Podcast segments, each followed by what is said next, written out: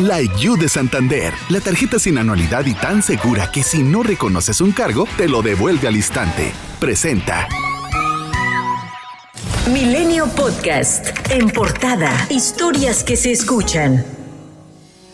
México salió de la lista de semáforo rojo sanitario impuesto como una medida de precaución por el Reino Unido a países considerados de mayor riesgo, según la evaluación de su Agencia de Seguridad Sanitaria. Por ello, dejarán de aplicar cuarentena a los mexicanos que visiten dicho país. México sumó 514 nuevas muertes por coronavirus SARS-CoV-2 y 7.613 casos en 24 horas, de acuerdo con el comunicado de la Secretaría de Salud. El presidente Andrés Manuel López Obrador cuestionó que muchas universidades no han retornado a las aulas y criticó que es muy cómodo para los trabajadores de la educación recibir un sueldo sin correr riesgos. ¿Por qué razón?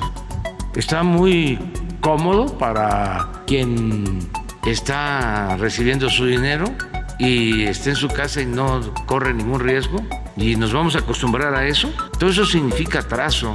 Entonces, si ya se vacunó a maestros y ya ha quedado de manifiesto que no hay riesgos para alumnos o no hay riesgos graves, ¿por qué no se regresa a clase? En Nuevo León, dos de diez indicadores del semáforo epidemiológico marcaron color rojo. Ante ello, el gobernador Samuel García Sepúlveda anunció que las instituciones educativas privadas que cumplan con los protocolos contra COVID-19 podrán operar sin restricción alguna de aforo a partir del lunes 11 de octubre. Muy, muy aberrante que si había instituciones que cumplían con todos los protocolos, las quisieran bajar al piso. Nuevo León tiene la fortuna, hay quienes lo ven como una desgracia, yo trato de verlo del lado optimismo, que tenemos muchas escuelas privadas, muchas, y muchas de ellas ya están listas para regresar desde hace meses. Durante una reunión privada con dirigentes del Sindicato Nacional de Trabajadores de la Educación, el secretario de Gobernación, Adán Augusto López, pidió a los maestros que no se preocupen tanto por temas de recursos federales, pues afirmó conocer las necesidades del magisterio. Además, se comprometió a gestionar el ajuste salarial que han demandado con la Cámara de Diputados y la Secretaría de Hacienda. El Senado de la República entregó a la senadora de Morena, Ifigenia Martínez, la medalla Belisario Domínguez, galardón otorgado a mexicanos que hayan distinguido por su ciencia o virtud en grado eminente como servidores de la patria o humanidad. La morenista llamó a todos los sectores a la unidad y pidió respeto a la división de poderes. Compañeros todos, su presencia en esta sesión solemne del Senado reviste un gran valor para la nación. Es la confirmación de una sana relación republicana, una demostración del trabajo en armonía que debe reflejarse en todas las relaciones en los órganos de gobierno. En su ausencia, permítame enviar al señor presidente Andrés Manuel Manuel López Obrador un saludo, un saludo cordial y solidario en reciprocidad a su gentil mensaje.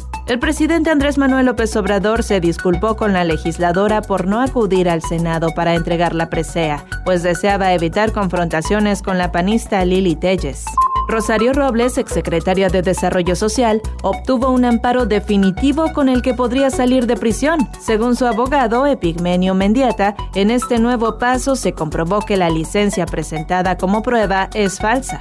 El Servicio de Administración Tributaria abrió desde el año pasado una investigación que le permitió cobrar 5.800 millones de pesos de impuestos a una sola persona enlistada en los llamados Pandora Papers como inversionista en paraísos fiscales. La jefa del SAT, Raquel Buenrostro, reafirmó la determinación de combatir la evasión fiscal con una política de piso parejo.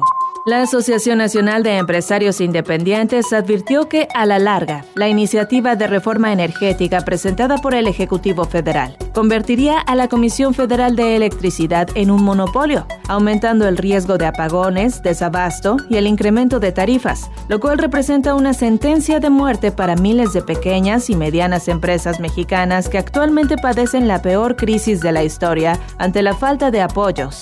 El coordinador de Morena en el Senado, Ricardo Monreal, informó que la senadora del PRI, Beatriz Paredes, fue hospitalizada por lesiones en la columna y una rodilla tras sufrir un accidente automovilístico a su regreso de Hidalgo, donde asistió al informe de labores de su compañera Nubia Mayorga. La Fiscalía de Chihuahua continúa la búsqueda de los 13 hombres reportados como desaparecidos en una brecha del municipio de Coyame del Sotol, luego que un comando los privó de la libertad cuando pretendían cruzar ilegalmente hacia los Estados Unidos. En el marco de la onceava edición del Buen Fin 2021, que se llevará a cabo del 10 al 16 de noviembre, la titular de la Secretaría de Economía, Tatiana Cloutier, confió en que todos los comercios y servicios que participen no suban sus precios antes del evento y los bajen pasando esas fechas. La industria del retail en México espera un mayor crecimiento al cierre del año, por lo que se prevé que las ventas a través del comercio electrónico oscilen entre 30 y 40%. Una encuesta de Signified y Adobe sostiene que las empresas en el país mantienen un optimismo en el mercado pese a los problemas en las cadenas de suministro, la pandemia del COVID-19 e indicadores económicos inciertos.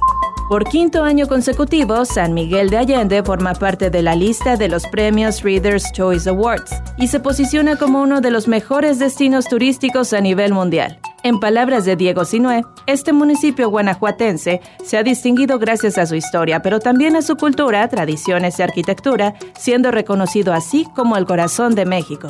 El presidente Andrés Manuel López Obrador compartió su quiniela sobre su deporte favorito, el béisbol, afirmando que los Dodgers ganarán a Astros en la Serie Mundial. El mandatario aseguró que su quiniela está basada en la participación de los mexicanos, pero también por los latinos, que dijo, son la pimienta del béisbol.